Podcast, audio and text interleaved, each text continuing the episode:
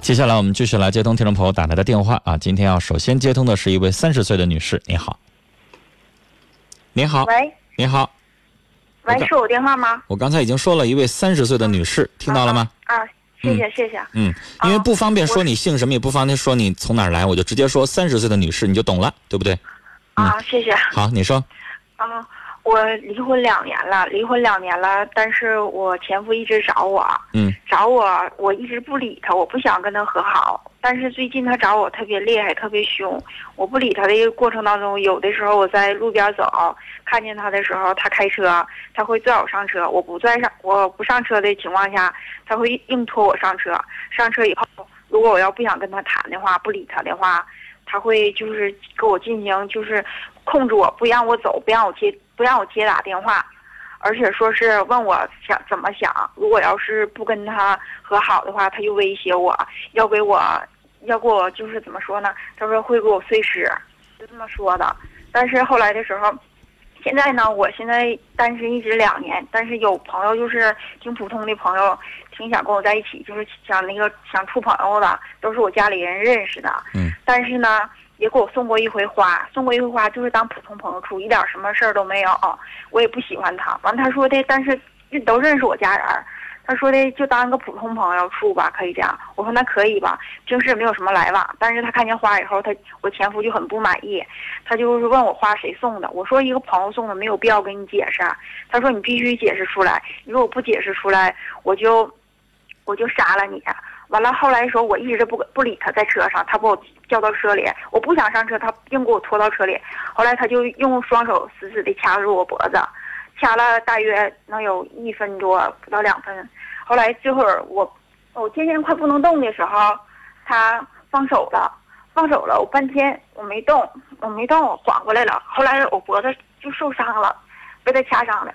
完，但是他一直现在也是找我，找我。当时我们离婚的时候，是因为两年前因为性格不合吧，性格不合也有一个孩子，孩子当时是离婚协议的时候，是我们到民政离的，写的是协议，孩子归他抚养，归他抚养，我们的房子还有车，一切的财产都是归他所有，我什么都没有，我净身出户，他也同意离婚了，但是他现在就这么纠缠我，我不想跟他复婚了，我想那个请陈刚老师帮我帮我出出主意，我该怎么办？他说如果我现在现在因为我家是因为我我现在我在家，我在家嗯干个个体，开一个就是商店，他经常会上这儿来找我，纠缠我，纠缠我。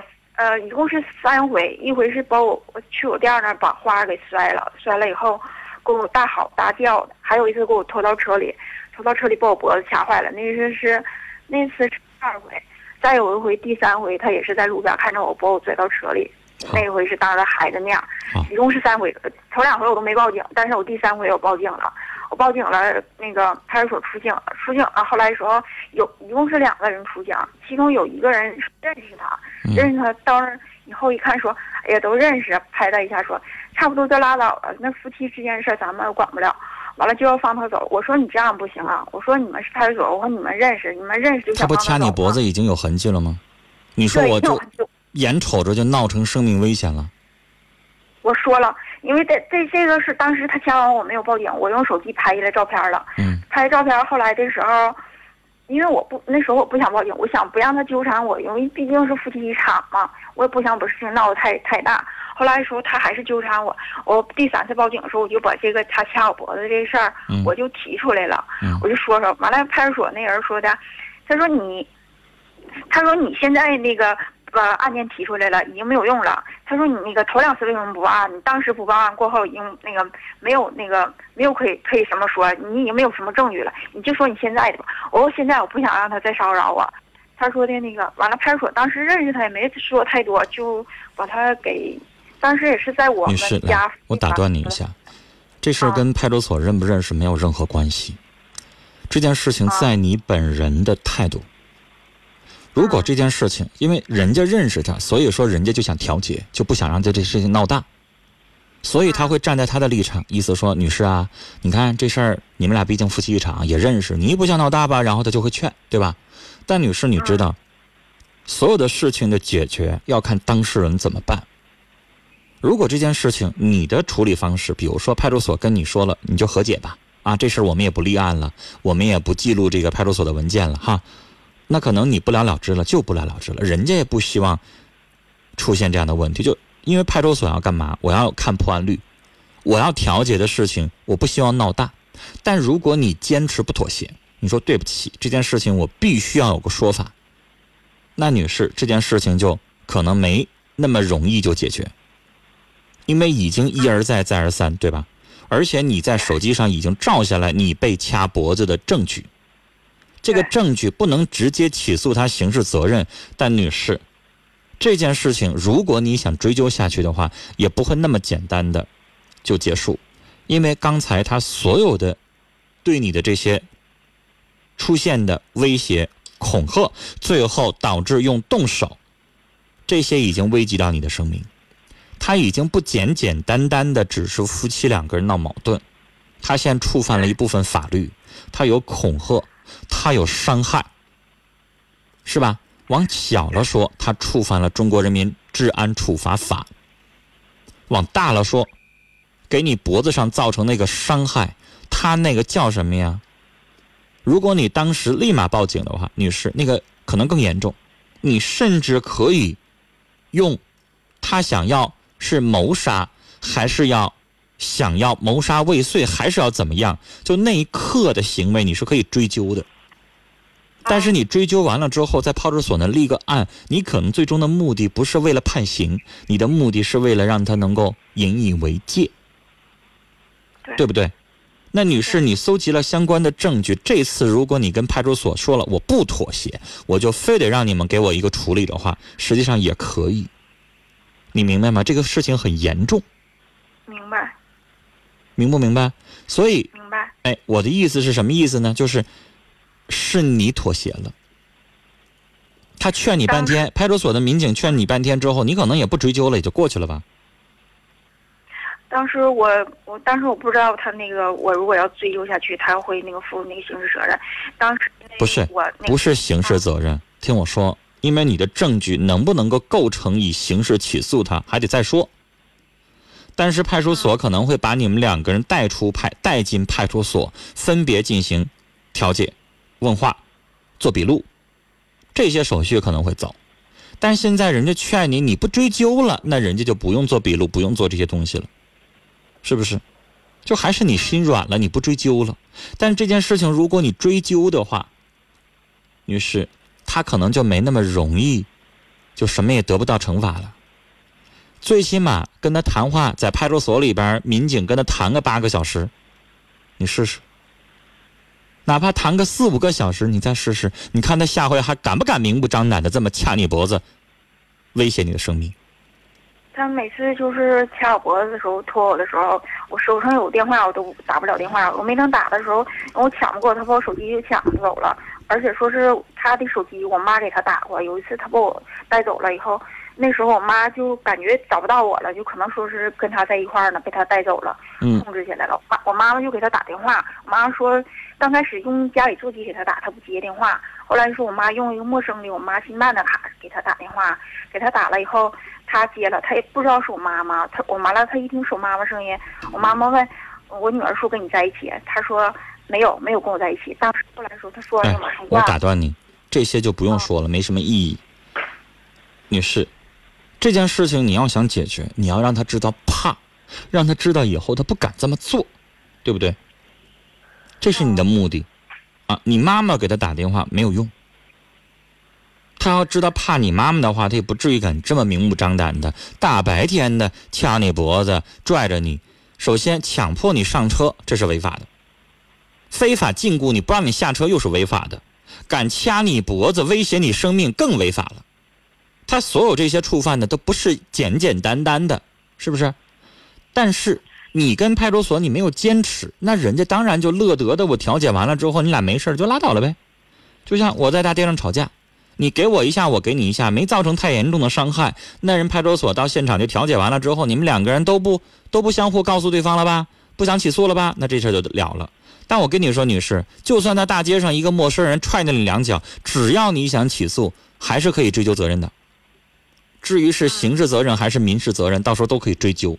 我们国家的法律有明确的规定，只要你伤害对方，你伤害的重也好，轻也好，是不是免于起诉？那接下来要看怎么去定定性，明白吗？但是你主动撤诉了，我我不告了，那让那人民警当然人就走了。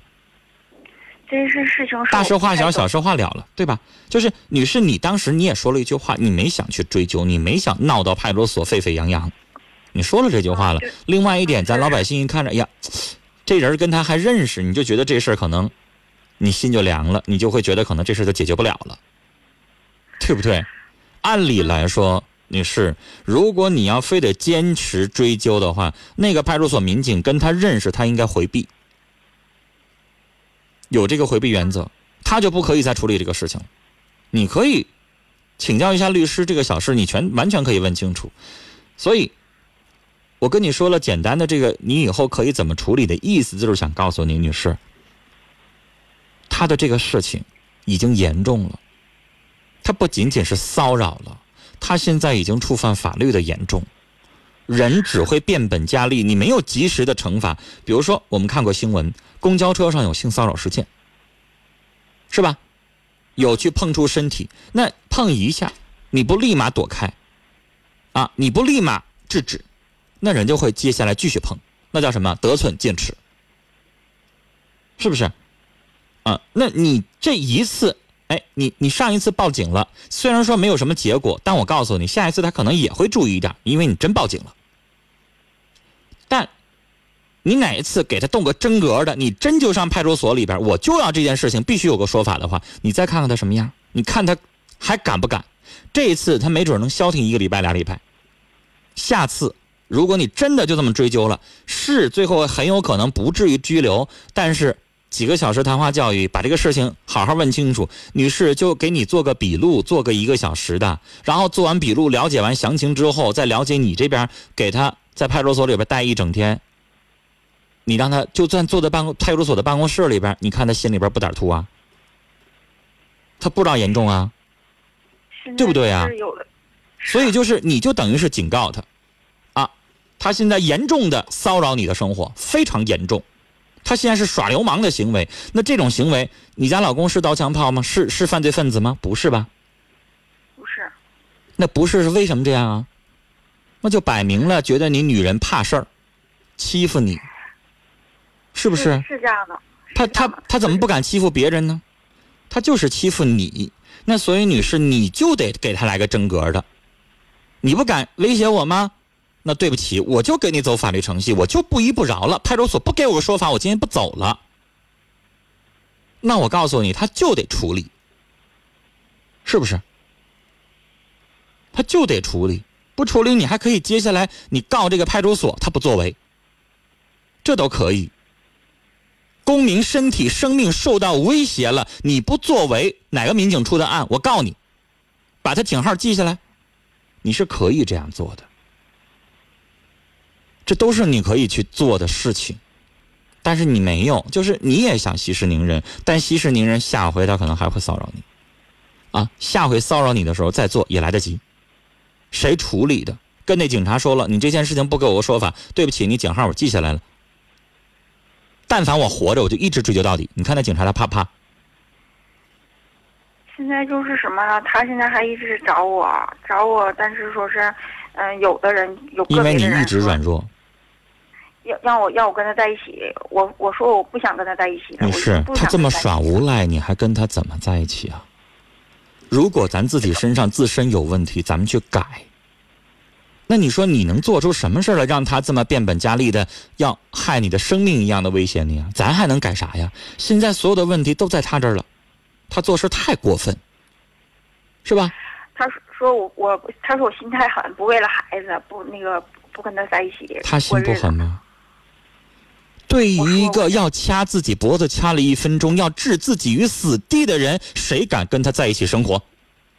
呃，最后他说了一句这样的话，他说：“如果这辈子我不跟他在一起的话，他说不管我这辈子以后嫁给谁找谁了，他说他说只要不让我看到你，你只要不让我看到，如果要让我看到，我就会不管你走在哪儿，我会给你碎尸，我会给你杀掉，杀掉以后，在你结婚那天，我会我会拿雷管炸药全给你崩死。他说我给你崩死以后，我自己死，我也不需我也不需要说警察来抓我什么的。你看我敢不敢干这些？完当时但是这个提前的这个前你这些话以后要录下来，嗯，这些话以后要录下来，录他还买下完那把刀，那把刀我看到了。录写完了之后，啊，他跟你说的话，女士，咱手机上随便一摁个键子就录了，对不对？嗯很简单，你不用特意买个录音笔、录音设备，手机是不是都能录像？都能录音，别录像，录像他就会发现的。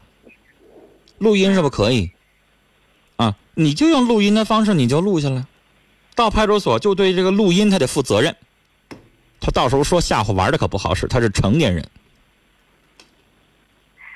女士，这些东西一旦你去追究他，你去起诉他的时候都好使。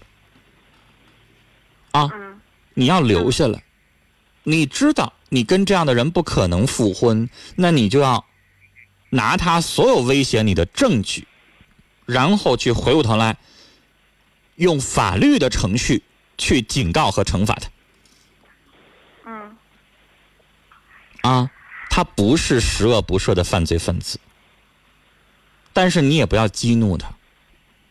啊，激怒他，你也别到时候他真发疯了什么这些事儿，咱不要激怒他。你呢，这段时间最好，我觉得也收敛一下自己的行为。这地方咱不要跟着另一半或者是你现在的男朋友在一起相处，躲着点他，然后他再有这样的行为，咱们去派出所报警和起诉。啊，时间的关系跟你聊到这儿，接下来是整点报时。微信方面，丫头小歪说：“女士，他已经严重的骚扰和干扰你的生活，你这个时候也不能太过软弱，越软弱他就会越欺负。他现在是无赖行为，太过分，你唯一可以拿起的是法律的武器，把证据保护好，以后绝对会有用。”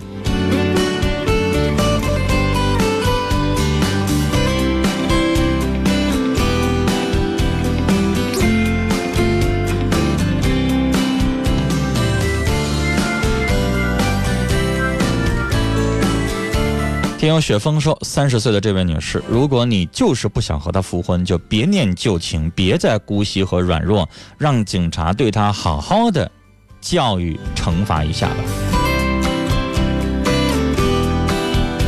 时光在听友群里说，人穷凶极恶的时候很没理智，做事情很疯狂，这样的人能躲就躲他远点儿。